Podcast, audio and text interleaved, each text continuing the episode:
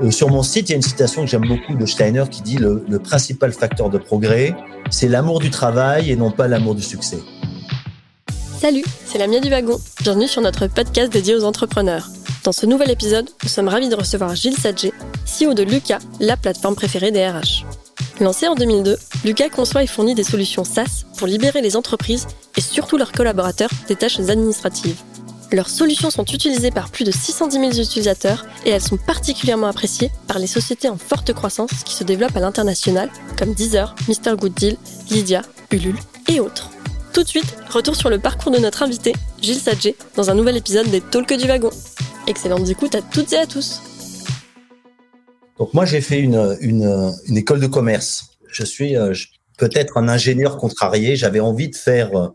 Euh, je regrette de ne pas avoir fait des études d'ingénieur, à vrai dire, mais je regrette pas d'avoir fait euh, une école de commerce, en l'occurrence le SCP.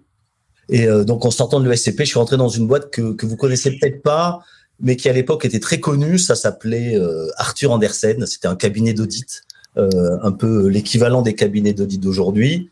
Et en gros, quand on sortait de, donc ça c'était en 85, 86, je pense que la plupart d'entre vous n'étaient même pas nés. Et donc euh, voilà, à l'époque il n'y avait pas de start-up, euh, il n'y avait pas cette opportunité quand, et donc euh, la voie, on va dire royale quand on sortait d'une école de commerce, c'était soit d'aller faire de l'audit donc chez les Big Eight à l'époque, on disait, maintenant il y en a beaucoup moins, il n'y en a plus que cinq, je crois. Ou alors on allait chez L'Oréal faire du marketing ou chez Procter et Gamble faire du marketing. Donc moi je suis parti faire l'ESCP et euh, donc après l'ESCP, euh, je suis rentré chez Arthur Andersen, il s'est passé euh, dix ans et, et, au bout de dix ans, mon passé, enfin la, volonté de faire du un métier d'ingénieur et d'informatique m'a fait rejoindre une, une start-up qui s'appelait euh, à l'époque, euh, alors là c'était une vraie start-up, c'était en 97. C'était, euh, alors là, je pense que certains d'entre vous étaient nés, je pense peut-être la majorité, je sais pas.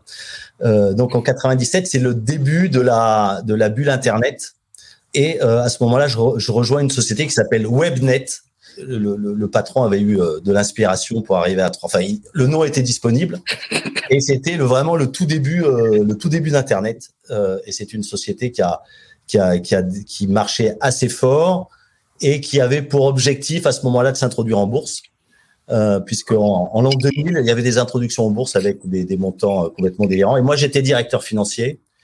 Euh, et là, il y avait beaucoup d'ingénieurs qui étaient en intercontrat et que j'ai fait bosser pour mettre en place un système d'information euh, de, de cette entreprise. C'était une SS2I qui faisait à peu près une centaine de personnes. Et donc là, j'ai mis en place un outil pour euh, gérer les congés, un outil pour réserver les salles de réunion, un outil pour gérer les temps, etc. Tous ces outils qu'en fait, euh, ensuite, j'ai retrouvés euh, et que j'ai refait chez Lucas par la suite. Ok, donc tu avais déjà quand même en fait un peu commencé au sein de, de ton ancienne boîte à réfléchir à ton projet entrepreneurial. En fait, comment t'es venu l'idée de ta startup? Ouais. Alors en fait, j'étais pas du tout. Moi, j'étais à la fois un ingénieur contrarié et j'étais, j'avais aucun projet entrepreneurial quand j'ai commencé euh, à bosser. Et quand je me suis retrouvé dans cette start-up, donc euh, j'étais directeur financier, j'ai réussi à automatiser tous les systèmes d'information. Et puis là, il y avait un des softs qui me plaisait. C'était ce soft qui permettait de gérer les congés euh, et où j'appliquais une logique de comptabilité en partie double que j'avais apprise lors de mes dix ans précédents chez euh, Arthur Andersen. Euh, en gros, quand tu prends tes congés, ça débite ton compte. Quand tu euh, quand on te donne des droits à congés à la fin du mois, ça te crédite ton compte. Donc j'étais très fier de, cette idée. Et, euh, j'ai dit à mon boss à l'époque, ce soft, je pense qu'on peut le vendre. Et, euh, j'aimerais monter un, business parce que là, comme directeur financier, moi, je m'ennuie maintenant. Donc j'aimerais monter un business autour de ce soft qu'on utilise en interne parce que je pense que une gestion des congés comme ça sur Internet, ça, ça devrait pouvoir marcher. Et donc, il m'a dit, écoute, pourquoi pas? Et à l'époque, on parlait beaucoup de IRH. Donc, euh, j'ai fait un peu de com. Et dans la newsletter interne, euh, dans la newsletter qu'envoyait cette SS2J, j'ai mis, voilà, il y a un, outil pour gérer les congés. Euh, et à ce moment-là, le, le, patron de l'intranet du ministère de l'Éducation nationale est tombé sur cette newsletter. Et lui, il voulait mettre en place un intranet. C'était l'époque des intranets euh, au ministère de l'Éducation nationale et il s'est dit je vais mettre la gestion des congés, ça va faire euh, du trafic. Il m'a appelé et c'est comme ça que on a signé notre premier client chez, chez, chez Webnet, donc dans le cadre de cette activité que je lançais en plus de mon métier de directeur financier. Et puis au bout de deux ans, il y a eu la crise, il y a eu la première, l'explosion de la première bulle Internet. Et mon boss m'a dit, écoute Gilles, j'ai une bonne et une mauvaise nouvelle. La mauvaise nouvelle, c'est que j'arrête cette activité IRH. Euh, donc ton logiciel, tout ça, c'est, j'y crois plus. Et la bonne nouvelle, c'est que je vais le, je vais essayer de le vendre. Donc tu peux peut-être t'en occuper. Et là, à ce moment-là, je me suis dit, bah oui, il faut que je retrouve, il faut que je trouve un repreneur pour ce logiciel parce que c'était mon bébé, je voulais absolument le porter.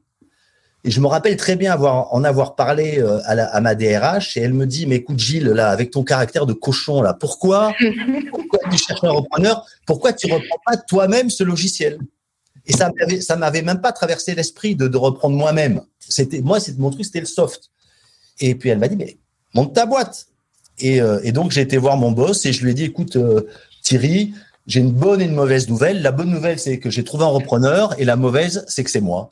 Et c'est comme ça que, que j'ai démarré. Euh, donc en 2002, Lucas, on est parti à quatre. Il y avait euh, euh, donc moi, un développeur, Frédéric Pau, qui m'a dit à l'époque, écoute Gilles, moi je veux aller à Nantes, mais si tu es d'accord pour que j'aille à Nantes, moi je suis, d'accord pour te rejoindre. Donc je lui dis ok, ben va à Nantes, moi je m'en fiche, c'est pas un sujet.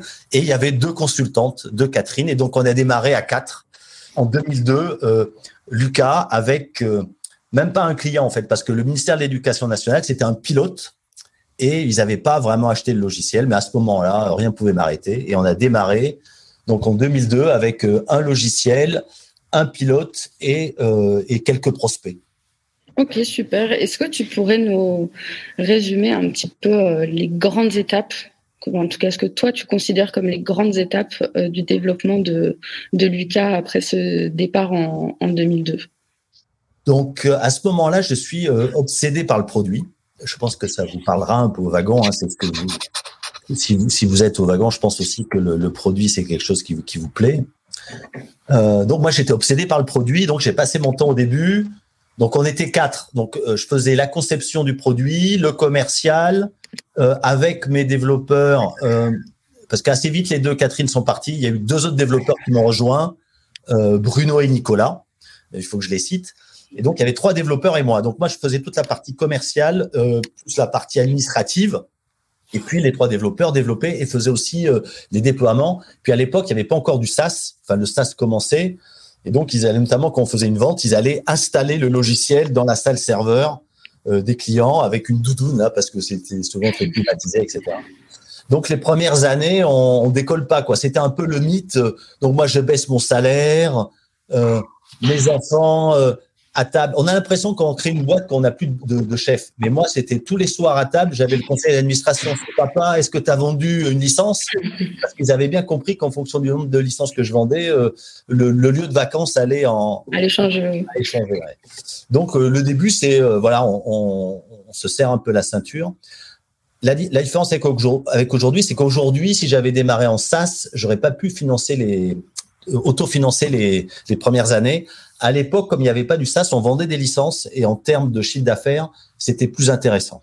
Donc aujourd'hui, je ne pourrais pas faire ce que j'ai fait euh, à l'époque. Donc pendant les, les, les 4-5 premières années, on a un peu galéré, le chiffre d'affaires euh, augmentait pas, puis en fait, on faisait le ou les softs. Et un des virages, ça a été, euh, j'étais voir une conf par un prof, par un prof de marketing euh, qui parlait des, euh, du marketing et des boîtes de, de techno. Donc ça vous concerne aussi. Et et le type disait, le prof de marketing disait, dans les boîtes de techno, on a tendance à sacraliser le produit.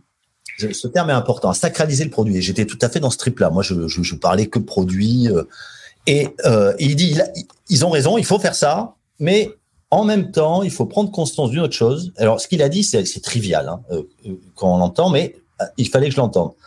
Il disait, les clients, eux, euh, le produit, c'est pas ça qui les intéresse. Eux, ils ont un problème, ils cherchent une solution. C'est trivial, mais j'avais pas vraiment pris conscience de ça. Et donc, euh, quand on parle aux clients, euh, ben, il faut pas leur parler du produit. Il faut, leur parler, de, faut parler de leurs problèmes. Il faut tomber amoureux de leurs problèmes et leur apporter une solution. Il faut pas leur demander de tomber amoureux du produit. Après, ils peuvent le, si le produit est fait avec amour, alors peut-être qu'ils tomberont amoureux du produit, un peu comme ce qui se passe avec les produits Apple, par exemple. On tombe amoureux, enfin pour certains en tout cas, des produits Apple. Mais au départ, non, non, les clients, ils ont des problèmes et c'est ça qu'il est, de ça dont il faut leur parler. Ils s'en foutent de savoir que dans Figo, on utilise la comptabilité en partie double. Figo, c'est le nom du soft qui permet de, gérer les congés. Donc voilà, donc ça, ça a été euh, le, le, déclic. Et en même temps, on est passé au SaaS. Et là, là, là, ça a commencé à monter progressivement. Euh, on était en 2006, 2007. On est euh, ouais, à peu près 2007, 2008. Puis on enrichit la, on enrichit la gamme. On fait pas que de la gestion des congés. Et puis on va dire à partir de 2012, 2013, là, la croissance croît jusqu'à atteindre un rythme de croissance. L'année dernière, on est alors en 2019, on était à 46% de croissance. Euh, là, cette année, la croissance a un peu baissé. Elle est de un peu moins de 30%. Elle est de 28%. Euh, mais ça redémarre en fin d'année là. Et puis on est 230. Donc on est parti de 4 en 2002. Et aujourd'hui, on est à peu près 230 personnes. Et puis, comme on l'a cité tout à l'heure, on a à peu près 4 clients. Euh, donc c'est plus la même société qu'au début, ça c'est sûr. Et tu l'as un peu abordé euh, dans ce que tu disais euh, là à l'instant. Et euh, est-ce que tu pourrais, toi, nous parler un peu plus en détail des différences que tu vois dans l'entrepreneuriat à l'époque et, et, aujourd'hui. Et quel peut-être avantage ou levier qu'il n'y avait pas à l'époque tu, tu, tu vois dans le paysage actuel? Euh, alors il y a toujours, je vois, il y a toujours certains d'entre vous là, en tout cas certains jeunes diplômés, donc qui continue à aller dans des grosses boîtes, un peu comme nous on faisait à l'époque, on va dire, on jouait un peu la sécurité, quoi. Bon, pourquoi pas, hein, euh, mais vous avez tous maintenant la possibilité soit d'aller dans une start-up, soit de monter votre start-up. Euh, si vous avez un beau diplôme, si vous avez une belle idée, euh, c'est pas très compliqué d'aller chercher un peu d'argent sur la base d'une dizaine de slides. Et, euh, ça, c'est monter sa boîte, c'est une assez belle première expérience. Euh, et chez Lucas, on a un certain nombre de personnes qui ont monté leur boîte, euh, et puis ça s'est pas forcément passé aussi bien euh, qu'ils l'auraient espéré. Et, euh, moi, j'adore ces profils-là, parce que je sais très bien que moi, quand j'ai monté ma boîte, j'aurais très bien euh, pu échouer au bout de deux trois ans, parce que alors il faut un bon produit, il faut avoir une vision, mais il faut aussi avoir beaucoup de chance. Et donc, euh, la plupart des boîtes se, plantent non pas parce que ben, je, je connais pas les stats, mais je, un, bon projet peut se planter parce que voilà, vous n'avez pas eu le coup de bol. Nous, on a, quand j'ai créé Lucas, deux semaines après la création, on a signé un contrat qui était plus un contrat de service un peu alimentaire, mais qui a permis de passer les neuf premiers mois. Sinon, je et ce contrat, on l'a signé parce que c'était un coup de bol, quoi.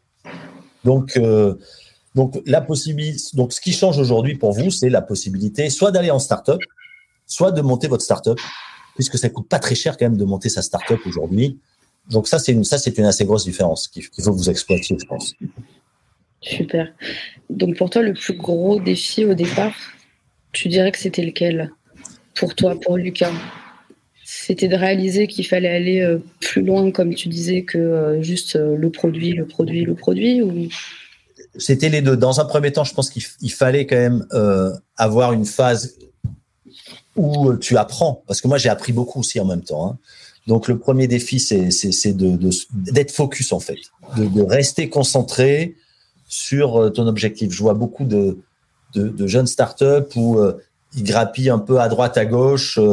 bon, ils cherchent, hein, ils pivotent, mais il faut être focus, il faut être obsédé. Moi, je pensais qu'à la gestion des congés tout le temps. Là, on me pose la question. Avant la gestion des congés, donc avant Internet, il y, avait la gestion des congés, c'était papier parce que les outils n'étaient pas adaptés à, du workflow, euh, à une demande dématérialisée. Donc c'était euh, quasiment, euh, il y avait, il y avait pas de gestion des congés dans les boîtes. Donc le, le marché euh, était énorme. Hein. Il est encore assez important, mais à l'époque il était énorme. Donc je pense que le, le, le, premier défi pour un jeune créateur, c'est de, c'est d'être focus. Et puis le défi, c'est, mais pour moi c'était pas un défi, j'étais obsédé par ça quoi. Donc à un moment j'avais un feu sacré quoi. Donc c'était une obsession quoi. C'était de faire grossir ce truc Peut-être le deuxième défi, c'est de bien s'entourer. Euh, et moi, j'ai eu cette chance-là d'avoir des gens euh, euh, dès le départ euh, qui partageaient la, même passion et la même ambition que moi, l'ambition de faire un beau produit, hein, l'ambition de pas forcément l'ambition euh, euh, d'avoir du succès. sur mon site, il y a une citation que j'aime beaucoup de Steiner qui dit le principal facteur de progrès, c'est l'amour du travail et non pas l'amour du succès. Et ça, j'y crois beaucoup. Alors, moi, j'aime bien le succès. Hein, faut pas. je ne dis pas du tout le contraire. J'adore, j'adore gagner un marché. J'adore marcher sur la tête de mes concurrents. Euh, ça, ça, j'adore ça. Mais c'est pas ça qui fait progresser. C'est pas le succès qui fait progresser. C'est vous avez un problème, il faut le résoudre, et en travaillant, vous arrivez à le résoudre. Et donc, euh, c'est voilà. Et donc les, les premières années, ben ça bosse quoi. Ça bosse, ça bosse pour faire un beau produit, puis après ça bosse pour faire du marketing, et après ça bosse pour le vendre, et après ça bosse pour organiser la boîte et pour qu'elle grossisse euh, sans perdre sa culture. Et donc ça, peut-être la perte de la culture, c'est le deuxième défi. Enfin bon, c'est les sociétés qui grossissent, il y a beaucoup de défis. un défi à chaque étape. Voilà, chaque étape a ses propres défis. Euh. D'ailleurs, il y a un très bel article dans la Harvard Business Review qui montre euh, que le, le premier défi, c'est au début, dans une petite boîte, euh, chacun fait un peu. Euh, tout le monde est au courant de ce que fait tout le monde. Et donc, euh, quand vous atteignez une dizaine de personnes, une quinzaine de personnes, il y a besoin d'avoir une, vision centralisée. Donc, le premier défi, c'est centraliser. Et puis, quand vous atteignez 30 ou 40 personnes, cette centralisation, elle bloque. Elle, c'est trop gros. Donc, il faut faire des. Nous, quand on atteint 40 personnes, on a fait la deuxième étape, c'est des business units pour décentraliser un peu. Et là, récemment, on s'est rendu compte que la on était à la troisième étape. Les business units, elles sont trop indépendantes. Il euh, n'y a, pas assez de synergie entre elles. Euh, chacune réinvente l'eau tiède. Et donc, on est arrivé à une troisième étape où on crée euh, des organisations transverses pour coordonner l'action des différentes business units. Et ça, ça va créer un autre problème encore qui sera trop de, de red tape, trop de réunions, mais on n'y est pas encore. On te, on te, rappellera à ce moment-là pour que tu nous euh, J'enchaîne du coup bah, justement sur 2021, euh, les nouveaux projets que tu avais euh, annoncés à la fin de l'année dernière. Euh, donc il y avait euh, cinq grandes dinos euh, produits prévus, si je me trompe pas. Donc la gestion des tickets restaurants, la gestion des engagements de dépenses, dématérialisation des factures, la gestion de la formation, la planification et la, la génération de contrats de travail et de signatures électroniques. Et tu l'as dit toi-même justement sur ton site que J'aimerais bien pouvoir mettre euh, cela sur le dos de la situation sanitaire, mais ce serait mentir. Euh, parce qu'au final, donc on a la gestion des tickets restaurants qui est dispo et le reste qui est en cours euh, pour le moment, qui arrive plus ou moins bientôt. Et du coup, là-dessus, tu dis que tu avais sous-estimé l'ampleur du travail à effectuer. Et j'aurais aimé qu'on en discute de deux points de vue. Donc, premièrement, du point de vue, bah, comme tu dis, de la crise sanitaire. J'aurais aimé savoir, toi, comment ça a impacté euh, ton activité côté business déjà, et puis peut-être en interne aussi, puisque tu es dans les RH, euh, comment vous l'avez géré euh, entre vous, entre collègues. Est-ce que vous étiez déjà prêt ou est-ce qu'il a fallu s'adapter Est-ce que tu as, en as tiré des leçons? Et puis après, d'autre part, est-ce que tu pourrais un peu développer sur ce qui s'est passé du coup euh, cette année, comment rebondir, euh, comment ça, quel est l'impact de voir tes projets reculer, etc. Et t'en parler euh, de se concentrer sur une vision, etc. Est-ce que tu pourrais nous développer un peu là-dessus? Mmh. Donc il y, a deux points. Donc le premier point, c'est la fameuse loi d'Hofstetter qui dit il faut toujours plus de temps que prévu, même en tenant compte de la loi d'Hofstetter, et cette loi se réalise toujours. Donc chez Lucas, on se répartit un peu les rôles. Donc moi, mon rôle, on va dire en tant que, que, chef d'entreprise, c'est il y a une assez bonne définition du chef d'entreprise, c'est euh, euh, Andy Groove de Intel qui dit ça. C'est son, son job, c'est de mettre la boîte en permanence en léger déséquilibre euh, pour que la que la boîte avance. C'est-à-dire qu'il y ait toujours des projets qui font que voilà qu'on reste pas dans un état de stase. Euh, donc moi, c'est un peu mon rôle et, et, et, et notamment, donc j'essaye de, de, de, de, remplir un peu la, la roadmap avec des, des nouveaux projets euh, ambitieux. On me dit Gilles, non mais attends, c'est trop ambitieux, euh, on n'y arrivera pas. Euh, là, tu, tu, tu penses qu'on va sortir ça à la fin de l'année, on n'y arrivera pas. Moi, je suis convaincu que oui, mais en même temps, je sais qu'ils ont toujours raison et que, compte tenu de la loi d'Hofstetter, il faudra toujours plus de temps que prévu. Donc ça, c'est le premier point et c'est ce qui nous est arrivé euh, l'année dernière où on avait mis, euh, on avait une grosse roadmap bon, qui, a, dérapé. On essaye de, de rester focus. effectivement, quand on fait trop de produits, euh, on s'éparpille et c'est pas très efficace. Alors l'autre point, c'est l'impact de la de, la crise sanitaire, là, du Covid, de la Covid, il paraît qu'il faut dire la Covid, personne ne dit comme ça, mais bref. Euh, concrètement, en interne, il n'y a pas eu d'impact euh, à part lié au télétravail. Mais le télétravail, comme on l'a vu, dans certains cas, ça augmente plutôt la productivité individuelle, euh, paradoxalement. Alors, je ne sais pas si à terme, ça sera le cas, parce qu'en même temps, il faut pas se leurrer non plus, ça démoralise un peu les, euh, collaborateurs, surtout quand ils sont euh, jeunes comme vous et qui ils, habitent dans des petites pioles. Euh, donc, ce qui a ralenti, c'est pas tellement ça, c'est pas le, recours au télétravail, c'est pas pour des raisons internes, c'est plutôt pour c'est plutôt le ralentissement de l'activité économique. Nous, en mars, comme toutes les boîtes, quand on a vu arriver ce truc-là, le confinement, on a eu peur. Et moi, en tant que chef d'entreprise, j'ai dit un, on arrête de recruter deux, on coupe les investissements marketing. Toutes les boîtes ont fait ça. Hein. C'est ce phénomène de peur. Et trois, qu'est-ce qu'on fait avec les gens qu'on vient de recruter et qui sont en période d'essai? Donc on a à discuter en interne. Est-ce qu'on met un terme à la période d'essai parce qu'on a peur, euh, on risque de mourir, machin? Donc on s'est dit attends, on les a recrutés, recruter c'est du boulot et puis on peut pas leur faire ça. Et puis est-ce que c'est grave, etc. Donc on a dit Bon, pour ceux qui sont en période d'essai, pour l'instant, on, les garde. Pour l'instant, on les garde. On a encore la, période d'essai. Par contre, on a coupé les recrutements. Et ça, voilà, ça, ça nous a coûté du temps. Donc, on avait prévu de recruter pas mal de développeurs. Donc, on n'a pas recruté aussi vite que prévu. Donc, voilà, c'est quand même un peu en partie de la crise que la roadmap euh, a été retardée. Mais en fait, on, les aurait recrutés. Je pense pas qu'on aurait tenu la, la roadmap. Quand même pas. Ouais, Faut être honnête. Hein, c'est pour ça que j'ai dit ça. Euh, et toi, ça n'impacte en rien, au-delà du fait que les projets ne soient pas prêts, ça n'a pas euh, d'impact sur les chiffres de croissance que tu as prévus ou, ou autre? Ah bah, Si, si, donc euh, ça a eu un impact sur les, les, les, chiffres. On avait prévu 46% de croissance en, en 2020, on a fait 28. Mais tu vois, bien. ce qui est déjà bien, voilà, on va pas faire trop les difficiles, mais il y a eu un gros impact sur la partie notes de frais. On a un logiciel qui gère les notes de frais qui s'appelle mmh et qui, euh, comme c'est ça la, les vertus du SaaS, hein, c'est que vous facturez en fonction de la consommation. C'est intéressant pour les clients parce que moins ils consomment, moins ils, moins, ils payent. Bon, c'est moins intéressant pour nous, mais c'est ça qui fait qu'on vend. Et, euh, comme vous imaginez, donc les, notes de frais en période de confinement, euh, ben voilà, il n'y en a plus. Et donc, comme on facture un note de frais, donc on, on s'est pris un gros coup sur cette activité-là qui représente à peu près euh, qui représentait euh, un peu moins du tiers de notre chiffre d'affaires total. Donc ça s'est pas réduit à zéro parce qu'il y a eu encore des notes de frais, mais bon, ça, ça nous a coûté pas mal de points de, de, croissance. Donc le Covid, c'est ça. Et puis on a annoncé un, un, plan ambitieux pour faire 100 millions d'euros de chiffre d'affaires en 2025. J'allais y venir. Voilà. Et donc on a pris en compte, euh, mais on voilà, on pense qu'on va y arriver. Ce projet, on l'a fait après, le, après la, crise. Hein. on l'a confirmé après la, crise.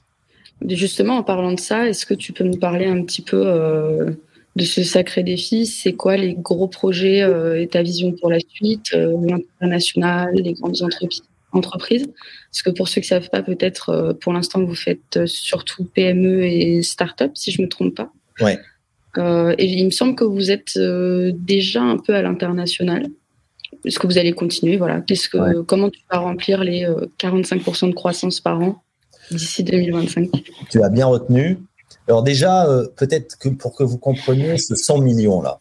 Euh, moi, je me lève pas le matin en me disant ah, il faut faire ça en 2025. Quoi, c'est pas c'est pas mon obsession.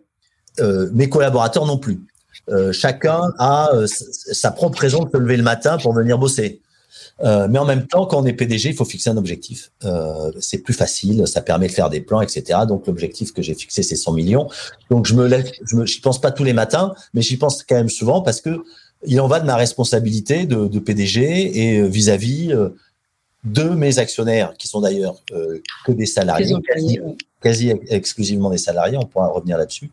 Et vis-à-vis -vis aussi de mes collaborateurs qui ont envie que la société grossisse euh, puisque quand une société grossit, ça leur donne des, opportunités euh, d'être promus, de faire des nouvelles choses, de rencontrer des nouvelles personnes. C'est sympa une, boîte qui est en croissance parce que vous voyez, c'est jamais la même, donc ça change.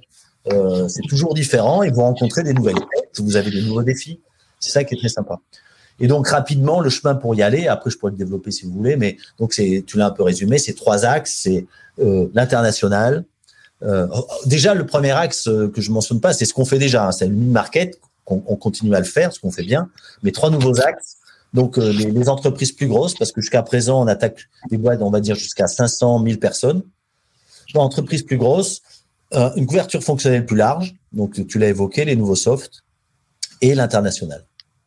En parlant de ça, en parlant de financement et d'ouverture exceptionnelle du capital, parce que comme tu disais, euh, euh il avait, il a, pour l'instant, jusqu'à récemment, il n'avait pas été ouvert à l'externe. Euh, J'aurais aimé que tu nous parles un peu de ce choix d'ouvrir le capital pour la première fois. et en tout cas, il m'a semblé qu'il y avait un immense facteur humain pour toi dans cette décision. Euh, Est-ce que tu as quelle est la complémentarité avec euh, euh Stéphane Dietrich? Je ne sais pas si je prononce mal son nom. Son rôle. Est-ce que tu peux nous en dire un peu plus de cette décision 18 ans après de finalement t'ouvrir à l'externe? Alors effectivement, je suis souvent sollicité depuis quelques années par des sociétés de capital risque. Et là, en l'occurrence, Stéphane Dietrich m'envoie un mail en me disant Gilles, voilà, je suis un entrepreneur. Euh, euh j'ai créé ma boîte, je suis parti aux États-Unis, je l'ai vendu 600 millions de dollars à Adobe. Euh, et puis voilà, j'aimerais te rencontrer pour. J'essaye d'aider les, entreprises françaises à, scaler, pour, pour utiliser le terme consacré. Et voilà, donc son profil m'a intéressé entrepreneur qui part aux États-Unis, qui fait grossir sa société dans le SaaS, dans, le B2B. Bon, je vais, je vais le rencontrer ça. Et puis, il y a eu un fit. Euh, le courant est passé, il est très différent de moi, on est à peu près d'accord sur rien. Euh, mais j'aime bien les gens qui sont qui sont pas d'accord avec moi. Voilà, c'est intéressant. Et euh, il m'a dit j'ai envie de t'aider, j'ai envie de faire grossir ta société, mais bon tu vas pas me payer, je vais pas te, je vais pas te facturer des honoraires. Par contre j'aimerais ben, investir. Et jusqu'à présent, j'avais dit non, non, pas de. Il y a que les salariés qui peuvent investir. Euh, parce que j'ai une petite formule, les, les, neurones sont plus rares que les euros, voilà. Euh, et là, je me suis dit, bah là, là, j'aurai les neurones de Stéphane et ses euros aussi. Donc, euh, allez, c'est intéressant comme deal. C'est intéressant comme deal. Donc lui, il est rentré, euh, voilà, dans, dans, le capital de Lucas. Il a mis un peu d'argent euh, ça, ça fait jamais de mal, même, même si c'est pas pour ça qu'il est rentré en fait. Donc il est rentré pour coacher. Et alors peut-être qu'un jour on fera rentrer des investisseurs, là pour le coup, essentiellement pour financer quelque chose, peut-être un développement international. Mais pour l'instant c'est pas c'est pas d'actualité. J'aimerais réussir sans. On verra si c'est possible ou pas. Et puis j'en parlerai avec mes autres actionnaires. Ça, ça change beaucoup de choses. Pour l'instant, chez Lucas, on a des manières de fonctionner un peu différente des, des startups habituelles. Euh, tu l'as peut-être vu. Mm. Euh, il n'y a pas de variable pour les commerciaux. Les salariés fixent leur salaire eux-mêmes quand ils ont plus de trois ans d'ancienneté. Il y a beaucoup de transparence. Voilà, tout ça, c'est des trucs euh, auxquels je tiens. Euh, et puis, je, je, tiens aussi un peu, c'est vrai, à, ma liberté. voilà, je rends des comptes un peu à. Donc, je, disais à, ma famille au début. Maintenant, je rends des comptes à mes associés, mais je les ai choisis. Euh, c'est mes salariés, je les ai choisis. Est-ce que tu as des conseils euh, pour finir sur le financement? Et mhm. après, j'aimerais terminer euh, sur la RD et le développement, mais pour terminer sur le financement, est-ce que tu aurais, toi, du coup, qui a pas suivi forcément le, le, chemin le plus évident pour une start-up, sur les financements que les jeunes pousses pourrait euh, considérer? S'il y en a parmi nous, je ne sais pas, qui nous écoutent, euh, qui comptent euh, lancer leur start-up après le wagon ben moi, j'ai eu des financements quand j'ai créé Lucas par l'ancêtre de la BPI, qui s'appelait Lanva à l'époque, qui finance le recrutement, qui finançait le recrutement de développeurs. Donc, mes deux premiers salariés qui sont devenus associés ensuite, ils ont été recrutés avec la moitié de leur salaire de la première année payé par par euh, l'équivalent de BPI à l'époque, et que j'ai même perçu avant même que la société soit enregistrée au greffe, etc. Il suffisait de, montrer euh, le dépôt. Donc ça, moi, j'ai beaucoup apprécié. Donc euh, ça, c'est la première source. La deuxième source, c'est le euh. Alors je suis pas le spécialiste parce qu'on a dépassé ce stade-là, mais je sais aussi que j'ai beaucoup profité du, statut de JEI qui, je pense, doit exister encore qui permet d'avoir des exonérations de charges sociales euh, sur les salaires des développeurs et de toutes les personnes qui font de la R&D. Et puis il y a le crédit d'impôt recherche aussi qui est, qui est, très intéressant. Donc, je, pense que on, est plus aidé qu'à l'époque quand on lance une, entreprise aujourd'hui. Et puis il y a et puis il y a les boîtes de capital risque. Hein.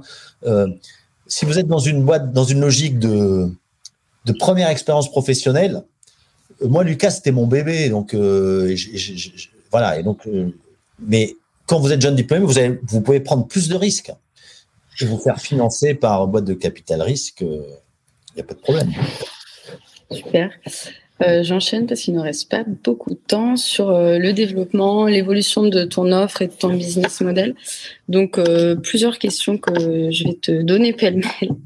Euh, déjà, je veux savoir si ça avait tout de suite été la bonne formule ou est-ce que tu as eu des pivots. J'ai vu que tu parlais de la gestion des congés, que c'était beaucoup de travail pour une solution qui n'était pas vendue forcément euh, super cher, euh, que peut-être vous alliez vous tourner vers le recrutement. Donc, euh, comment votre business model en fait il évolue? Comment vous sélectionnez vos, nouvelles INO en interne ou même à l'externe? Parce que j'ai vu que vous étiez assez ouvert aux, aux partenariats, comme par exemple avec Mindy, donc pour les notes de frais, il me semble. Donc, euh, je sais pas, pour ceux qui savent pas, si tu me coupes si je me trompe, mais Mindy euh, travaillait sur de l'intelligence artificielle pour lire les, les notes de frais. Euh, ouais, donc euh, voilà, j'aimerais bien que tu nous dises comment comment tu sors euh, tes nouveaux produits, comment ça se passe. Ok, donc la, gestion, non, on n'a pas pivoté hein, pour pour répondre à ta première question. on a eu du bol de, tout de suite avoir le le, le, le product market fit. Donc on a eu tout de suite le product market fit, mais le produit, il était, on a mis du temps à, à, à, vraiment faire mûrir le produit. Donc il y avait le marché, il y avait le produit, mais le produit, euh, on l'a fait évoluer au fur et à mesure. Et c'est vrai que la gestion des congés et plus généralement la gestion des temps, c'est un, métier assez compliqué euh, et avec des produits que tu vends pas très cher. Mais l'avantage par rapport à d'autres domaines des RH qui sont moins compliqués, par exemple la gestion des entretiens, c'est quelque chose qui est un peu moins compliqué. On va dire purement euh, euh, techniquement à, faire, c'est un peu moins compliqué. La gestion de, des entretiens annuels dans les boîtes, mais tu le vends plus cher. Donc c'est moins compliqué, tu le vends plus cher. La contrepartie, c'est quoi? C'est que tu as du churn. C'est-à-dire que tu y a un plus gros risque que à la fin de l'année, la boîte te dise OK, votre truc là finalement euh, c'est un peu cher, les gens l'utilisent pas, etc. La gestion des congés, c'est tu mets beaucoup plus de temps à développer le logiciel, tu mets plus de temps à le déployer aussi parce qu'il faut le paramétrer, il faut euh, former l'administrateur pour gérer le, le back office, euh, et c'est moins cher tu le vends moins cher. Par contre, une fois que tu l'as vendu, tu peux être sûr que le client, il va, le garder. Parce que il paye pas très cher, ça a été compliqué à mettre en place, et s'il est satisfait, c'est euh, voilà, tu peux peux pas arrêter. Autant les entretiens, tu peux dire ok, mais ça, on, va changer, on va les faire papier. Autant la gestion des congés, euh, ça arrive pas quoi, que les boîtes te disent non mais on, on retourne au papier ou alors on change parce que votre soft ne plaît pas. Ça, ça, ça c'est jamais arrivé. Donc, tu as, un churn euh, ridicule sur la gestion des congés. On doit avoir un churn de 2%, 2 par an. Hein. 2% par an de churn, ça veut dire que ton client, en moyenne, tu le gardes 50 ans. Euh, voilà. Donc ça c'est le. Et puis donc pour euh, savoir quels sont les nouveaux produits qu'on va lancer, euh, moi j'ai été directeur financier, auditeur pendant euh, 10 ans, directeur financier pendant 5 ans, euh, donc c'est un, domaine que je connais très bien et, je sais, je sais euh, ce, voilà, j'y pense tout le temps quoi, sous la douche, euh, sur mon scooter le matin, je pense tout le temps. Ok, et sur les partenariats, euh, du coup, euh, j'ai vu que vous aviez des partenariats avec des boîtes plus ou moins grosses. Euh, du coup, vis-à-vis de votre position sur le marché, euh, comment ça se passe pour toi euh, Vous prenez des de, de, jeunes comme Mindy qui avaient, qui ont lancé en fait euh, leur start-up en même temps qu'ils ont eu leur partenariat avec vous, et les gros, enfin, comment vous positionnez par rapport à, aux différents acteurs du marché? Oui, bah Indy, c'est assez intéressant. On les a rencontrés d'abord. Ils, ils, avaient, euh, j'ai senti qu'il y avait du potentiel. Ils avaient une idée d'abord d'utiliser le machine learning, donc pour plutôt pour optimiser le parcours sur notre site web pour euh, pour d'avoir des leads. Bon, je n'étais pas très convaincu. Et par contre, euh, on avait un problème euh, avec euh, ce qu'on appelle donc la reconnaissance, l'OCR, donc la reconnaissance automatique de caractère sur les justificatifs de note de frais, c'est extrêmement pratique. Ça évite d'avoir à saisir à la main. Il suffit juste de prendre une photo de, son justificatif pour que la note de frais soit pré-remplie. On travaillait à ce moment-là avec euh, une boîte euh, euh, russe qui s'appelle Abi, qui donnait des résultats pas terribles et très lents. Et on se faisait un peu tailler des croupières par un de nos concurrents qui s'appelle Expensia, qui eux avaient construit leur soft autour de cette OCR avec du machine learning. Et donc, et donc j'ai suggéré à, Mindy d'appliquer leur savoir en machine learning, non pas à la détection de, de trafic de leads sur mon site, mais à la reconnaissance d'OCR. Ils m'ont dit, écoute, euh, Gilles, il n'y a aucun problème. Pour 20 000 euros, on te fait un truc en trois mois. 20 000 euros, c'était vraiment rien du tout. Et trois mois, je croyais pas trop. Donc finalement, ça nous a coûté à nous 30 000 euros. Ça a mis un an. C'est à nouveau la loi d'Hofstetter là. Euh, eux, je pense qu'ils ont dépensé euh, infiniment plus, mais à l'arrivée, tout le monde était content parce que nous, on a eu un produit super efficace, donc plus efficace que ce qu'on avait avant et plus efficace que nos concurrents. Et Mindy a pu lancer euh, euh, son business. Et donc Mindy, c'est une boîte. Ils sont, euh, bah, ils sont, ils marchent très bien. Ils sont partis aux États-Unis là. Belle histoire. Ça n'a vraiment aucun rapport avec le business, mais vous avez un, meeting mensuel tous les deux mois qui ne s'invente pas. Est-ce que tu peux nous en dire un peu plus? Euh, Oui, oui, c'était la réunion mensuelle. Donc, tout le monde se moquait de moi pendant plusieurs années, puisqu'effectivement, tous les mois, euh, on l'a jamais fait tous les mois. Mais l'idée, c'est, comme on a été sur plusieurs sites, on fait un, une, on réunit, on réunit physiquement les gens. Euh, donc, finalement, ça a été, ça a été trimestriel. On appelle ça les SLM pour Summer Luca Meeting ou Spring Luca Meeting ou euh, Santa Christmas, euh, Santa, je sais pas quoi. Euh, enfin, bref, on le fait quatre fois par an. Et ça permet aux gens qui sont à Nantes, aux gens qui sont à Paris, aux gens qui sont en télétravail de se retrouver. Et ça nous manque beaucoup parce que le dernier, on l'a fait en janvier de l'année dernière. Et ça, c'est vraiment le truc, ça, ça manque, ça nous manque tous. Donc on fait des, maintenant on le fait en, en visio, mais ça n'a pas le même goût. Quoi. Très bien. Du coup, on va passer maintenant aux questions du public. Je vais juste couper ton micro, euh, euh, Ricky. Alors, euh, je vois qu'on a une question de Nasser. Quelle est la techno utilisée? Si je ne me trompe pas, c'est JavaScript, comme a dit Pierre-Emmanuel dans un, message sur le chat. Est-ce que c'est bien ça, Gilles? Alors oui, donc comme tout le monde, on utilise forcément JavaScript au niveau du client, Angular, hein, pour être plus, plus précis, Angular 2, si je ne me trompe pas. Et ensuite, on est en techno euh, euh, Microsoft essentiellement euh, du côté back. Ok, donc tout le monde sait maintenant avec quelle techno vous travaillez. Une question de Margot. Est-ce que Lucas a déjà eu des recours à des levées de fonds? Bah, Du coup, tu as, déjà, tu as déjà répondu à cette question. Je passe à une autre question. quelle a été votre stratégie de développement Grand groupe versus PME Quel secteur visé en particulier?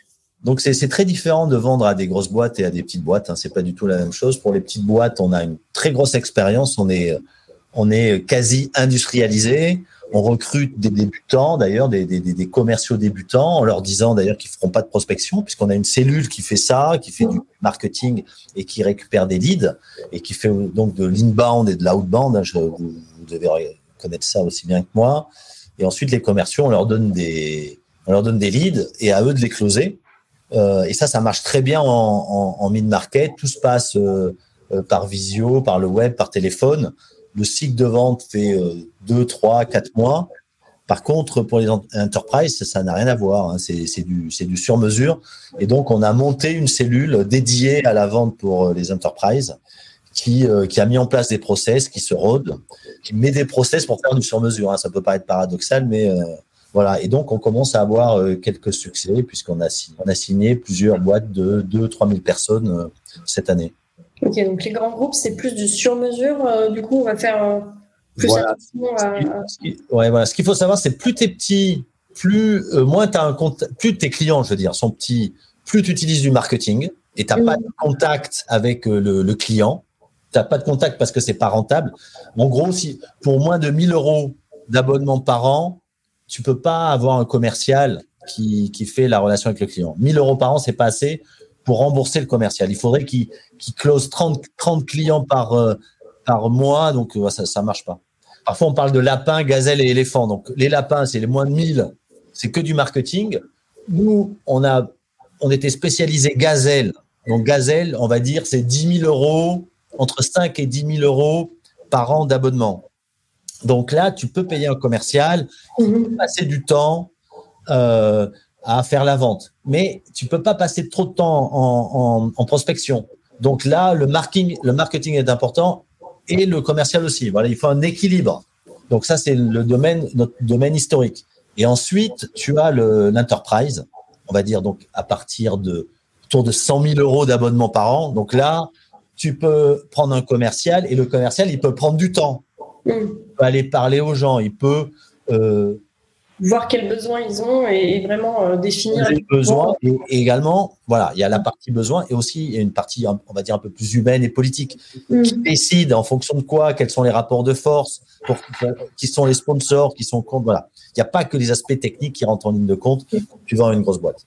Et c'est tous les secteurs du coup qui sont visés ou il y en a un en particulier On est plutôt, dans le domaine du, tertiaire, du service, donc des boîtes avec beaucoup de cadres et des, des, cols blancs. Donc, qui, ont, des ordinateurs. On, est beaucoup moins euh, euh, pertinent sur le secteur industriel et agricole, évidemment. Deuxième question, du coup, quel type de structure est le plus à même d'opter pour vos solutions aujourd'hui? J'imagine que c'est euh, le tertiaire, comme tu viens de dire. Tertiaire, les scale-up, on, on a beaucoup de, de, de, de start-up et scale-up qui sont euh, clients de, de Lucas. Et justement, est-ce que euh, les, les, personnes qui sont dans un autre secteur, vous avez, vous procédez d'une certaine façon pour les atteindre, pour, pour pouvoir les toucher et qu'ils puissent prendre votre solution? C'est une question de LAN. Comment procédez-vous pour atteindre les entreprises en retard vis-à-vis du numérique? Alors, en, fait, ceux qui sont en retard, la, forêt est très grande et très giboyeuse. Donc, on va chercher les, ce qu'on appelle les low hanging fruits, donc les voilà les, les, cibles les plus faciles. Donc euh, à un moment, je croyais beaucoup à l'évangélisation, mais l'évangélisation, euh, c'est un sacerdoce, ça prend du temps. Euh, bon, moi, je préfère prêcher les convertis, quoi. Et ceux qui sont déjà euh, convertis au numérique et qui sont convaincus de l'utilité du numérique, c'est ceux-là qu'on vise d'abord. Mm. Plutôt que passer du temps à convertir ceux qui comprennent pas l'intérêt du numérique.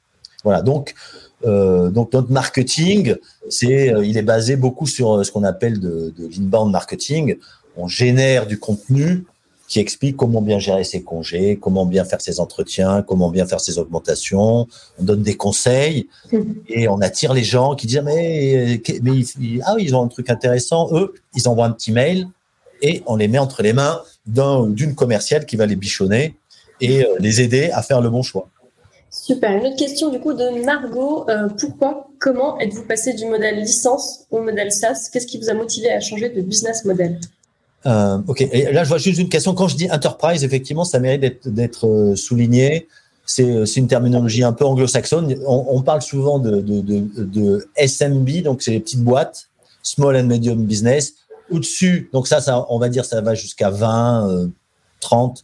Ensuite, mid market, 50, 500 et ensuite, enterprise, on va dire au-delà de 500. Donc, entreprise, enterprise, ça, ça fait référence aux grosses. plus grandes entreprises. Ouais, voilà. Et ensuite, le, la, la, bascule du, du, SaaS au, de licence au SaaS, c'était en 2007. Donc, on a pris la décision et on a dit à tous les, tous les clients qui nous disaient non, non, mais nous, on veut on-premise ou sur notre, on disait non. Et trois fois sur quatre, une fois qu'on leur disait non, ils disaient bon, ben, ok, si j'ai pas le choix, je prends du SaaS. Et on a bien fait parce que parce que sinon, on n'en serait pas là aujourd'hui. C'était le, le, modèle qui marchait le mieux, en fait. Euh. C'était le modèle qui marchait le mieux à long terme financièrement. Mhm. Tout le monde. C'est pour ça que ça, ça a, conquis le marché. C'était plus intéressant pour l'éditeur parce que tout le monde a la même version. Mhm. Euh, et c'est plus intéressant pour le client parce qu'il n'a plus à se préoccuper, lui, d'avoir un serveur, des montées de version. De, voilà. Donc, euh, c'est mieux pour tout le monde. OK. Très bien, plus facile à gérer. Euh, ça rapporte plus au, à l'éditeur et ça coûte moins cher au client. Donc euh, voilà, donc ça ne pouvait que marcher. Super. Une autre question de Tom. On voit beaucoup d'entreprises qui proposent des solutions de gestion digitalisée en SaaS, gestion des dépenses par exemple. Le marché est-il encore suffisamment important ou approche de la saturation? C'est vrai, comment vous gérez du coup euh, la concurrence par exemple? Le marché est très gros donc il y a les nouvelles sociétés, les sociétés qui se qui prennent conscience de l'importance et de l'intérêt de la numérisation, d'une part, et les, les, boîtes qui étaient déjà euh, équipées, elles étaient équipées souvent avec des, des logiciels, on va dire de, de, de, grosses boîtes, qui, celles qui sont notées, alors Sage, Cégide, Mmh. Des boîtes, je ne veux pas dire du mal de mes concurrents, mais un peu en perte de vitesse et surtout qui sont pas en mode SaaS et qui ont du mal à basculer au mode SaaS. Et donc, euh, donc ça veut dire que le, la, la, forêt est très grande et très giboyeuse. Donc, pour l'instant, il n'y a, y a pas saturation avant un moment. Euh, et donc, je pense qu'il il va s'écouler un peu de temps avant euh, que se produise ce qu'on appelle la, la concentration du marché avec mmh. euh, le rachat des petits poissons par les gros poissons. Donc, à ce moment-là, j'espère qu'on sera un gros poisson et que c'est nous qui couvrons les petits poissons.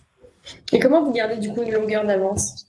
La réponse est plus simple, c'est l'objectif de 100 millions. Pour, pour faire 100 millions, il faut faire de la croissance. Voilà. Et donc, pour faire de la croissance, il faut inventer, il faut se remettre en question. Voilà. C'est une remise en question permanente. It is always day one, comme dirait euh, Bezos. Voilà. On est tout le temps en train de se réinventer. Très bon conseil. Euh, une autre question du coup de LA, j'imagine. Euh, techno, à quel point c'est complexe pour vous de vous connecter au SaaS existant, du coup Sage ou Payfit par exemple? Comment on fait concrètement pour nourrir ces logiciels de manière automatisée avec les infos que vous collectez? Ouais, c'est une grosse galère. Hein. Ça, c'est un, vrai sujet. C'est euh, la problématique euh, d'intégration qui est une problématique clé. Pour faire court, en étant un peu technique, les applications SaaS, on peut s'intégrer avec elles si leur API est bien fichu. Euh, et idéalement, s'ils utilisent eux-mêmes leur API pour faire leur soft. Ça, c'est l'idéal. Ça n'arrive quasiment jamais. C'est ce qu'on essaie de faire chez Lucas maintenant, mais euh, on, on, en est encore loin. Mais c'est ça l'idéal. Vous avez une API, tout le monde sait ce qu'une API, j'imagine, hein, au wagon, euh, et vous faites votre soft sur ça. Et il n'y a pas de différence entre l'API publique et l'API privée. C'est la même chose. Ça, c'est l'idéal. Mais alors Sage, il n'y a, même pas d'API puisque c'est même pas web. Voilà, c'est sur un serveur euh, planqué quelque part. Donc, si vous voulez l'exposer sur le, web, il faut l'encapsuler dans un serveur. Donc, on fonctionne plutôt avec des. La plupart du temps, quand il n'y a pas d'API, on fonctionne par le biais de fichiers à plat. Et ça, c'est euh, extrêmement euh, peu efficace, même si dans certains cas, pour certaines intégrations, par exemple pour ce qu'on appelle les éléments variables de paye, on en a besoin une fois par mois. Donc, fonctionner avec un fichier à plat dans ce cas-là, c'est pas dramatique mais les boîtes qui vont gagner, les, les pays qui vont gagner, notamment parce qu'il y a un, gros, un gros, euh, je vais pas trop développer ça, mais euh, il y a le SIRH et la paie, il y a, comme vous pouvez l'imaginer, des relations assez étroites. Mm. il n'y a, pas d'acteur qui fait très bien les deux. En même temps, un SIRH et une paye. Soit les gens font très bien la paye, soit ils font très bien le SIRH, mais ils font pas bien les deux. Et donc l'enjeu, là, à mon avis, en tout cas, hein, c'est un conseil que je donne aux éditeurs de paye, c'est celui, celui qui aura la, la plus belle API qui gagnera le, le, combat de la paye. Très bien. Et je vois que nous n'avons pas d'autres questions. Euh, moi, je vais terminer par une petite question. Euh, selon ton expérience, est-ce qu'il y a des erreurs à éviter? Quel conseil tu donnerais euh, pour de jeunes entrepreneurs ou entrepreneuses qui nous suivent ce soir? Ah, ah, si, si, je savais quelles erreurs il faut éviter. Ou est-ce que justement, il faut faire des erreurs pour pouvoir apprendre de ces erreurs et pivoter? Je, je, je l'ai déjà évoqué, mais je, pense que ça vaut la peine d'être répété. Euh, c'est euh, être focus, être obsédé par un truc, écouter un peu les gens qui vous disent que vous euh, faites n'importe quoi et que vous allez vous planter, mais pas trop les écouter. Et, et, le, le, deuxième conseil, c'est qui est la conséquence du premier, c'est confront the brutal facts, affronte la réalité des faits c'est Jim Collins qui dit ça dans un de ses bouquins. À un moment donné, il faut regarder la dure réalité et pas s'acharner trop longtemps. À un moment donné, ça, parfois, je le dis à des jeunes entrepreneurs qui viennent me voir pour me demander des conseils. Je fais le point avec eux. Et c'est hyper dur quand je leur dis ça, parce, mais je leur dis, voilà, quand je vois qu'ils ont galéré pendant deux ans, mm. je vois aucune porte de sortie, mais qui s'accroche parce qu'il y a encore un client avec qui euh, je leur dis quoi. Je leur dis écoute, mais regarde le truc. Euh, moi, j'y crois pas. Voilà. Et donc ça, il faut, il faut arriver à l'entendre. D'accord. Donc, il faut savoir lâcher des fois des projets et pas forcément. Euh, il faut à un moment donné, il faut s'accrocher d'abord, et puis à un moment donné, il faut, il faut voilà prendre la décision difficile de d'arrêter Enfin, c'est pas ce que je vous souhaite, hein, euh, mais si ça arrive, il faut prendre cette décision-là et sachez que vous allez pouvoir valoriser votre CV euh, en allant trouver un job dans une boîte pour apprendre d'autres trucs. Moi, j'ai créé ma boîte, j'avais 40 balais. Hein. C'est fini pour aujourd'hui. J'espère que cet épisode vous a plu. Si l'univers de la tech vous intéresse et que vous souhaitez participer à nos prochains événements, rendez-vous sur la page Meetup du Wagon Paris. Vous y découvrirez les dates de nos prochains talks d'entrepreneurs et d'entrepreneuses, ainsi que tous les ateliers d'introduction au développement web et à la data science que l'on organise régulièrement sur notre campus ou à distance. À très bientôt!